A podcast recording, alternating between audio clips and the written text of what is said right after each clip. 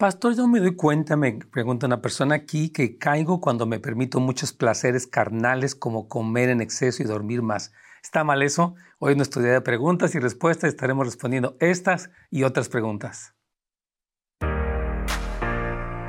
Bienvenidos a un episodio más de Consejos para Familias. Sabemos que Dios en su palabra tiene los consejos adecuados para nosotros y nuestras familias.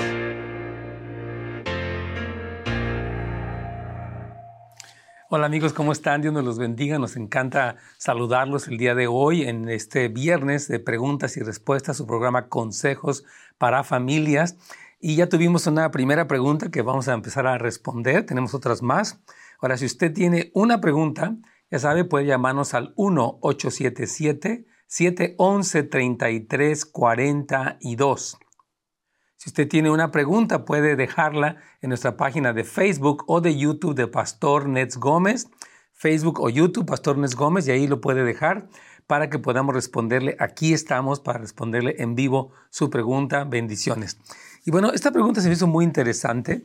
Dice, Pastor, yo me doy cuenta que caigo cuando me permito muchos placeres carnales como comer en exceso y dormir más. ¿Está mal eso? Mire, yo quiero leerle un pasaje de Lucas, capítulo 21, versículo 33 al 35, dice, el cielo y la tierra dejarán de existir, pero mis palabras nunca dejarán de existir. Cuídense, no sea que por el vicio, las borracheras y todas las preocupaciones de esta vida se les endurezca el corazón ese día, puede llegar cuando ustedes menos lo esperen, vendrá como una emboscada sobre todos los habitantes de la tierra. Y la, versión ah, Reina Valera 60 dice, que habla de la embriaguez, de la glotonería. O sea, yo creo que sí somos llamados, hermanos queridos, a estar alertas. Una de las prevenciones de Jesucristo más claras en cuanto a los últimos tiempos es velar y orar. La palabra velar es estar alerta, es estar sobrios, no ebrios, y a estar orando. Porque el darnos eh, esta glotonería de la que habla Jesús en este pasaje de Lucas 21 y este embriaguez es una eh, darte eh, muchas concesiones son los excesos. Eh, esta, esta persona pregunta, ¿exceso en comer y en dormir? Claro que sí. Tenemos que medirnos, tenemos que, por nuestra salud, por nuestra ah, productividad, tenemos que tener ocho horas de sueño, comer nuestras tres comidas, cuidar nuestra dieta, normalmente sin estar obsesionados, porque un cuerpo sano, en una mente sana, obviamente es algo muy bueno. Cuando nos permitimos demasiado sueño, la Biblia habla mucho del dormir, del comer en exceso como algo peligroso. Entonces, sin caer en un legalismo, sí considero que debemos de tener esta medida. La Biblia habla de poner cuchillo a tu garganta cuando estás comiendo demasiado. Y, porque, mire, una persona que está durmiendo de más no tiene un orden en su vida, no tiene, ah, eh, o sea, está como dejándose a sí misma. La palabra velar y orar habla de este velar, de este estar alerta y la persona que come también, obviamente su salud se va a afectar. Imagínense, si come en exceso y duerme en exceso, obviamente va a haber, este, uh, puede la persona subir de peso y es peligroso. Entonces, sí, dice ella que cuando se permite este tipo de cosas, ella está más propensa a caer. Sí, Jesucristo dijo, velad y orar, dice, porque el espíritu está dispuesto, pero la carne es débil. Cuando velamos y oramos, nuestro espíritu está más presto para resistir la tentación, huir de ella, pero cuando estamos demasiado adormilados, cuando no hemos tenido esta disciplina, estamos más propensos a caer. Entonces, sí está mal desde el punto de vista de que Jesús mismo nos previene de eso. Así que mucho cuidado con eso, hermanos queridos. También tenemos otra pregunta más. Dice, pastor, ¿puedo celebrar la Santa Cena aunque no sea esposa de pastor o ministra en mi reunión de mujeres? Mire, voy a explicarle.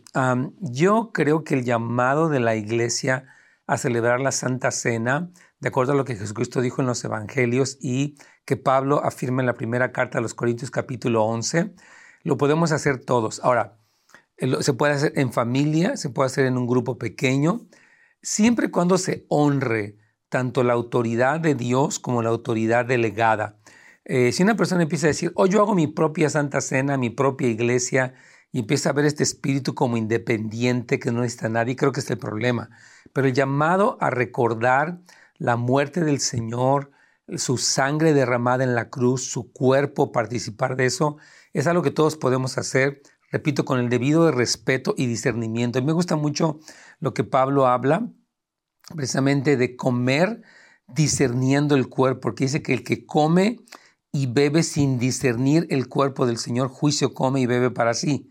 Entonces, hay que tener cuidado de hacerlo como un costumbrismo, de hacerlo fuera del contexto bíblico y también, muy importante, de hacerlo como una especie de cosa mágica. La Santa Cena es ah, una ordenanza del Señor Jesús que nos mandó que hiciéramos, es parte de la vida de iglesia y puede ser también parte de la vida familiar. Y de hecho aquí Pablo este, habla aquí, por ejemplo, eh, en, el 1 Corintios 11, 20, dice, cuando ustedes se juntan a comer, no comen la cena del Señor. Y habla de gente que dice, sino, sino la de ustedes. Me dicen que al, comer, cada uno de ustedes eh, come su propia comida y como resultado algunos se quedan con hambre mientras que otros se emborrachan. O sea, había desorden, ¿verdad? Entonces dice, es que no pueden comer y beber en su propia casa. Y aquí Pablo empieza a describir cómo, cómo él recibió del Señor esto.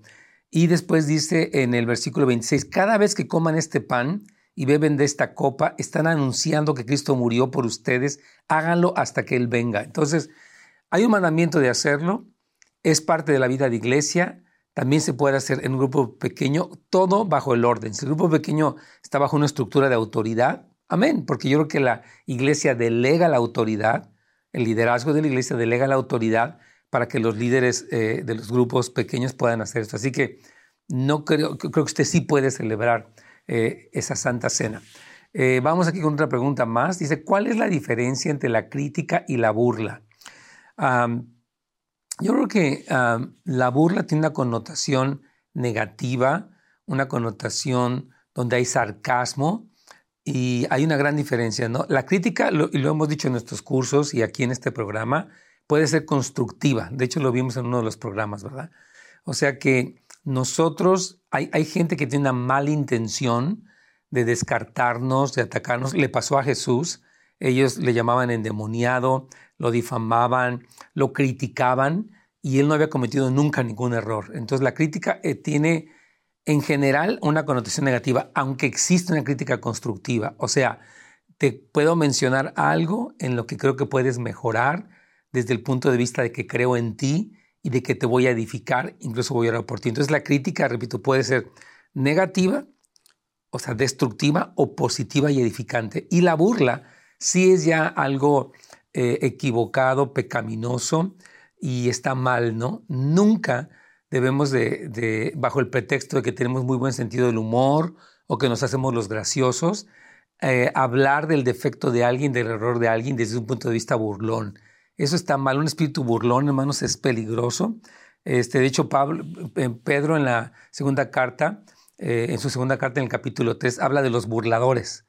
Se habla de gente que se iba a burlar de las cosas de Dios, etc. Entonces la burla sí es muy distinta a lo que sería eh, la crítica, repito, la crítica puede ser constructiva y la burla siempre tiene esta connotación negativa. Pero este, debemos evitar todo esto, por favor, porque, eh, hermanos, en el hogar debe haber un sentido de honra, de respeto. Sí puede haber buen humor, pero uno se puede reír de algo chistoso, puede, puede ser una broma de buen gusto, broma de buen gusto, no algo burlón, donde veo el defecto de alguien y me río esto es humillante, esto puede ser parte del abuso emocional. Mucho cuidado con esta actitud burlona, hermanos queridos, mucho cuidado. Muy bien, aquí tenemos una pregunta más. Dice lo siguiente, mi esposo es menor que yo y él, por el hecho quizá que se siente menos, se pone muy autoritario. Esto sí es cierto. O sea, quiero ir desglosando esta pregunta. Una persona insegura sí puede volverse muy mandona, porque aquí yo mando y aquí mis chicharrones truenan, ¿verdad? Entonces, dice que es menor que ella. En las parejas donde existe una disparidad de edad, especialmente cuando el hombre es mucho menor que la mujer, puede haber esta actitud eh, como de que yo me impongo, aquí yo valgo, y, eh, porque sí hay un sentido de inseguridad. Entonces, esto que ella plantea en su pregunta es cierto. Dice, es muy enojado, o sea, muy enojón, nos critica a mí y a mis adolescentes.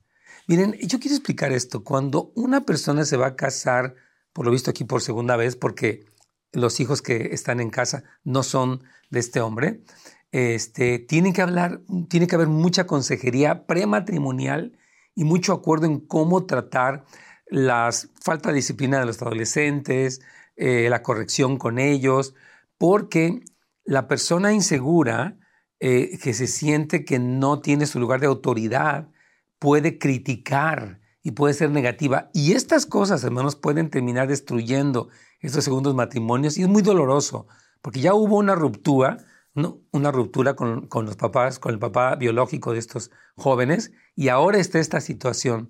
Muchas parejas han pasado por estas crisis, eh, crisis.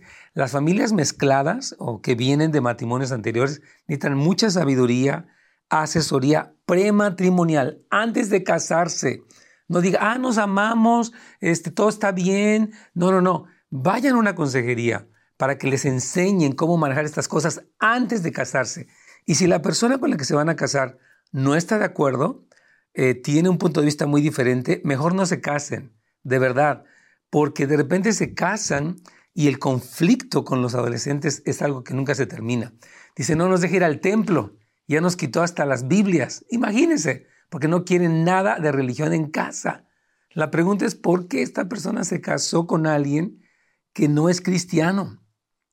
Hermanos, dice la Biblia, no se unan en yugo desigual con un incrédulo, porque ¿qué tiene que ver las tinieblas con la luz, verdad? Y Dios con el diablo. Entonces, no quiero ser negativo, pero este es el problema. Unas personas se precipitan para casarse, se sienten solas, este, quieren darle un papá a sus hijos, pero eso no es tan simple. Entonces ya está él en contra de la Biblia y en contra de que vayan a la iglesia, hermanos queridos. Él antes era cristiano, pero hoy no quiere nada con Dios. Pienso que ya esta situación merece un límite. ¿Qué me aconseja que haga? Wow, mire, lo que le aconsejo que haga es lo que la Biblia dice. El marido incrédulo, dice primera de eh, Corintios capítulo 7, es santificado en la mujer creyente. Es decir, que usted es llamada a ser un testimonio. Usted ya hizo un pacto, está casada con él y él, este, usted necesita sí, mira, decirle, mira, mi amor, tú no quieres que vayamos a la iglesia y entendemos que tal vez tú ya no quieres nada de Dios, pero la Biblia nos manda que nos reunamos en Hebreos 10, 24, 25. Entonces, no te vamos a faltar al respeto, pero vamos a ir a la iglesia, porque la Biblia dice que yo me someto a ti en el Señor. Tú no eres mayor que Dios, ni tienes más autoridad que la Escritura. No lo digo para desafiarte. Yo voy a ir a la iglesia y yo voy a tener una Biblia. ¿Verdad? Entonces la persona sí debe de poner un límite en el sentido de decir, te vamos a honrar, no, no nos podemos divorciar, ¿verdad? Porque la Biblia Jesús prohibió el divorcio, pero sí podemos aclararle, mira, con todo respeto, nosotros vamos a ir a la iglesia porque necesitamos del Señor, porque es un mandamiento, porque nos hace bien. Entonces, eh, ahí vamos a ver cómo va reaccionando el no cristiano. Oren por él, ámenlo, perdónenlo, pero sí tengan claro, mire, la Biblia dice que, que nos sometamos unos a otros en el temor del Señor, no en el temor del hombre. Y repito, con mucha sabiduría la persona debe decir, bueno, tú no quieres ir a la iglesia, no quieres Biblia, no la tengas. Pero yo voy a tener una Biblia y voy a ir a la iglesia. A mí no me parece y no me respetas y, aquí me voy a ir. Bueno, si te quieres ir, la Biblia dice también en 1 Corintios 7 que el creyente no está obligado a vivir con el no creyente. Si el no creyente se separa, Pablo dice que se separe, ¿verdad? Porque a paz nos llamó Dios. Entonces sí es importante que podamos tener una firmeza en cuanto a nuestra fe para que ah, tengamos mucho cuidado. Y quiero leerles estos, este versículo. Dice aquí en el 1 Corintios capítulo 7, versículo 13, y si una cristiana tiene un esposo que no es creyente y él desea vivir con ella, que no se divorcie de él. Versículo 14, el esposo incrédulo queda santificado por la unión con su esposa creyente y la esposa no creyente queda santificada por la unión con un esposo creyente. Si así no fuera, sus hijos serían impuros, pero en realidad son parte del pueblo santo. Pero si el cónyuge, fíjese bien, incrédulo desea irse, que se vaya, dejen que se vaya. El cónyuge cristiano queda sin obligación porque Dios nos ha llamado a vivir en paz. Al fin de cuentas, no sabes, mujer, si tu esposo va a convertirse si se queda. Y lo mismo digo del esposo en cuanto a la esposa. Dice, pero al tomar cualquier decisión, traten de vivir, fíjese bien qué hermoso Pablo aquí dice, de acuerdo con la condición que el Señor les asignó y a la cual Dios los llamó. Dice, los ha llamado. Esto ordeno en las iglesias, el que, etc. Entonces, yo le animo, hermana querida, que se mantenga firme en el Señor, con respeto a este hombre, pero que siga a Cristo, porque sus hijos adolescentes necesitan una familia cristiana, necesitan una mamá que ame a Dios y el papá. Y él, insisto, hermanos, no se apresuren a casarse con una persona porque es bien parecido o porque tiene dinero. Es, es medio cristiano, es buena gente. Ahí de repente va a la iglesia, de repente dice gracias a Dios. No, hermanos, comprueben el testimonio, la firmeza. Hay personas que con tal de casarse con alguien más dicen, sí, yo hasta me bautizo voy a la iglesia, hasta sirvo en un ministerio, con tal de quedarse con la persona, pues ya que la tienen, el cambio se opera y es tremendo. Entonces, hermana querida, siga al Señor y sea firme. Ok, aquí dice, pastor, en las citas de Lucas 13, del 6 al 9, y Mateo 21, 18 y Marcos 11, 12, hablan de la misma escena. Con mucho gusto vamos a, verla. Me encantan las, las preguntas bíblicas porque creo que están leyendo la Biblia y eso nos encanta que hay un pueblo del Señor que está metido en la palabra. Lucas 13 eh, está hablando aquí, dice Lucas 13 del 6 al 9. Dice entonces, eh, les contó una palabra, un hombre tenía una plantada una higuera en su viñedo, cuando fue a buscar fruto en ella no, no encontró nada. Así que le dijo al que cuidaba el viñedo, por tres años he venido a buscar fruto y esta higuera y no le he encontrado ninguno. Por lo tanto, córtala para que no siga eh, ocupando terreno, el que cuidaba el viñedo, dijo Señor, etc. Me encanta porque esa es una, una ah, parábola de un viñador o de un labrador que está pidiendo tiempo. Mateo 21 está hablando específicamente a los fariseos, eh, ya en el contexto de la última semana de Jesucristo aquí en la tierra, Mateo 21, 18, dice, y cuando regresaba, se acercó una higuera en el camino, y ah, no, es lo mismo, la, parábola de Lucas 13 es más general y la parábola, o, no fue parábola de hecho, es una historia donde Jesús tiene hambre, va a buscar eh, higos de esta higuera, no la encuentra y la maldice. Dice, nunca más produzca fruto, se produzca fruto, produzca fruto. Y dice que la higuera se secó hasta la raíz. Entonces no es el mismo caso. Una es una parábola y otra e, es una historia, aunque sí creo. Miren, voy a decir algo importante que podemos ver en los evangelios. Jesucristo, estamos seguros que enseñó muchas cosas y muchas de ellas tenían algún tipo de variante. ¿A qué me refiero? Que pudo haber utilizado una parábola en un contexto y una historia similar en otro contexto. Muchas veces las parábolas estaban dirigidas a poder como eh, que el fariseo que estaba dispuesto a arrepentirse entendiera. Pero en, en, Marcos capítulo 3 Jesús habla de que les abren parábolas para que no entiendan. ¿Qué quiere decir esto? Que solamente el que tiene un corazón por entender va a entenderlo. El que es casual, superficial, está duro de corazón, no lo va a entender. Entonces la parábola está dirigida a aquel que tiene hambre. No entiendo, dime Señor.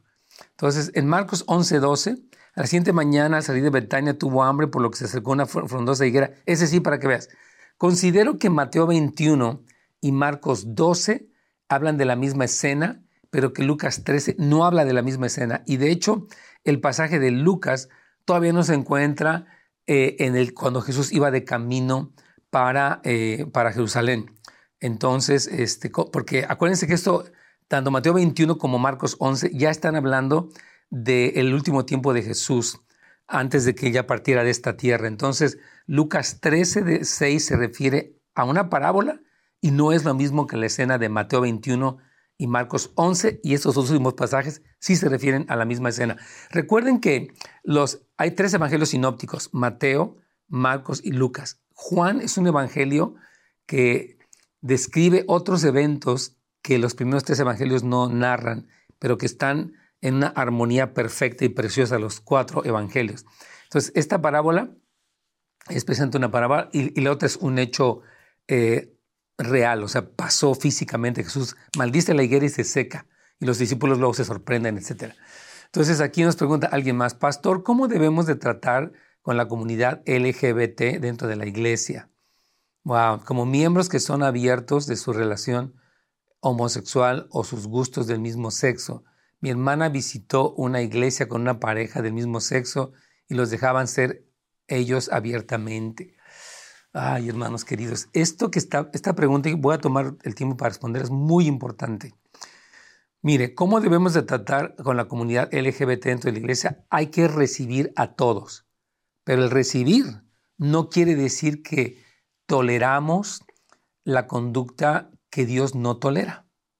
En 1 Corintios 6, Pablo habla de los homosexuales, de los afeminados, de los que se acuestan con varones. Directamente la Biblia eh, eh, este, ah, bueno, habla acerca de este punto. Habla, dice que ellos, algunos de ellos eran así, pero que ya habían sido transformados.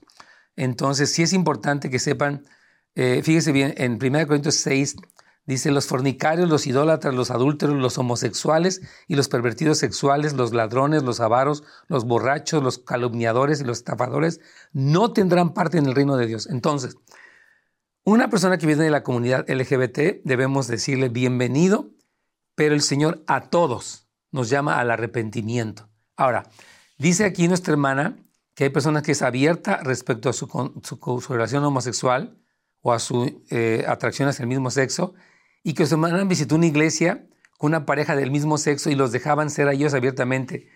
Hermanos, esto es un error. Voy a explicar por qué. En pro de la tolerancia, de la unidad, de la apertura, podemos sacrificar lo que la Biblia dice y caer en una herejía o todavía peor, en una apostasía. Entonces, hay iglesias que están empezando a aceptar la homosexualidad, pero esto es un grave error. De hecho, la Biblia habla, Pablo habló, de que en el último tiempo se iban a desviar. De hecho, que, muchos, dice la palabra, que iban a apostatar de la fe, que iban a escuchar doctrinas de demonios. Entonces, este, mucho cuidado, hermanos queridos, porque ahí es donde caemos en un grave error. Entonces, hay iglesias que ya están este, aceptando esto, pero Dios no lo acepta no lo acepta. No lo acepta ¿por qué? Porque nos destruye. Fíjese, lo quiero leer aquí en 1 Timoteo capítulo 4 versículo 1, pero el Espíritu, el Espíritu Santo, dice claramente que en los postreros tiempos, hablando antes del regreso de Cristo, algunos apostatarán o se apartarán de la fe escuchando a espíritus engañadores y doctrinas de demonios, ¿verdad? Por la hipocresía de mentirosos que tienen cauterizada la conciencia, ya que habla prohibirán casarse y mandar a abstenerse de alimentos, etc. Entonces, mi hermano querido, necesitamos orar por estas iglesias, pero a la vez mantenernos en una doctrina sana y pura y a la vez abrir nuestras puertas para que estas personas que vienen de ese estilo de vida, de hecho nosotros estamos orando, Lou Engel otra vez compartió esto, porque 100 mil personas de la comunidad LGBT tengan un encuentro con Cristo y experimenten salvación, perdón de pecados, libertad y gozo en Cristo. Entonces, para concluir, personas de cualquier lugar son bienvenidas, pero cuando entramos al reino, somos llamados a un cambio, al arrepentimiento, a una vida santa, a renunciar al pecado, etcétera, etcétera, ¿verdad? Y cuando vemos iglesias, pastores que están eh, ya ordenando ministras lesbianas, homosexuales, eh, eh, de toda esta sexualidad líquida, incluso drag queens, o sea, estas personas que hacen shows y que las ponen ya como un ministro ordenado, allí, hermano, estamos cayendo en algo muy peligroso, e, en este apostatar de la fe, ya apartarnos del camino recto, porque nos creemos más bueno que Dios. Oh, aquí sí te aceptamos, aquí vente, aquí pásale, aquí así eres, no importa. No, hermanos, leamos las cartas de Jesús a las iglesias del Apocalipsis esas iglesias, hermanos, trabajaban por, la iglesia de Éfeso, trabajaba por amor al nombre de Cristo. Eran personas que discernían una, una falsa doctrina, un falso liderazgo y les dice, arrepiéntete. Hasta el cristiano, como ellos que tenían una, un testimonio bueno, son llamados al arrepentimiento. ¿Cuánto más no cuando venimos de una conducta que la Biblia reprueba. Todos somos llamados a arrepentirnos de la amargura, de la queja, de la mentira, de la homosexualidad, de la transexualidad. Somos llamados a arrepentirnos, hermanos. No creamos que ya existe una versión 2.0 del Evangelio. ¿Sabe qué? Ahora ya vamos a, a, darles chance. Ya estamos en el siglo XXI. Es lo más normal. ¿En qué nos afecta? Hermanos, hay que mantenernos en el lugar de la Biblia. Cristo dijo, el cielo y la tierra pasarán, pero mis palabras nunca dejarán de ser. Entonces, hermanos, la doctrina debemos de cuidarla. Y cuando vemos estas iglesias permisivas, ellos ya se apartaron.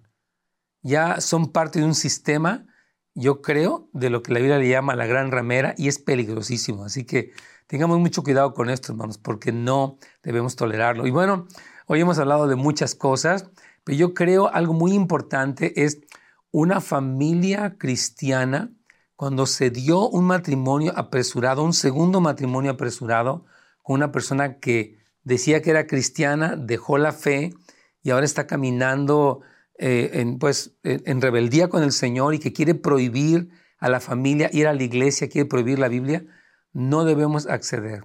En amor y en misericordia debemos de mantenernos fieles al Señor y orar que esta persona vuelva a los pies de Cristo. Si Él no quiere volver, y nos prohíbe que leamos la Biblia o vayamos a la iglesia, le diremos con todo respeto, lo sentimos mucho, te amamos y te respetamos, pero no podemos honrarte a ti más que a Dios. Dios es Dios de nuestras vidas y vamos a honrarlo a Él y vamos a orar por ti también. Hermanos, muchas gracias a todos por habernos escuchado el día de hoy. Les animamos que se reúnan en su iglesia y aquí estaremos para servirles la próxima semana. Bendiciones para todos. Gracias por habernos acompañado el día de hoy en un episodio más de Consejos para Familias. Nos vemos la siguiente vez.